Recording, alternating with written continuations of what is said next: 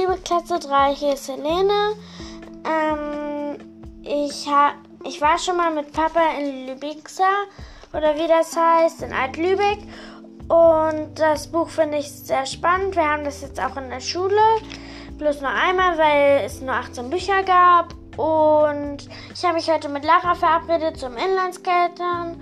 Und dann könnt, wenn ihr zum Beispiel auch irgendjemanden in der Nähe habt, habt oder so, könnt ihr einfach mal vorbeikommen und einen Termin abmachen, wann ihr Fahrrad fahrt, Inlandskatet oder irgendwie sowas oder mit Abstand spielt.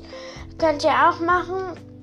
Und ja, das ist sozusagen ein Tipp. Dann ist man jetzt nicht so alleine, wenn man so wie ich Einzelkind ist. Ja, okay. Tschüss.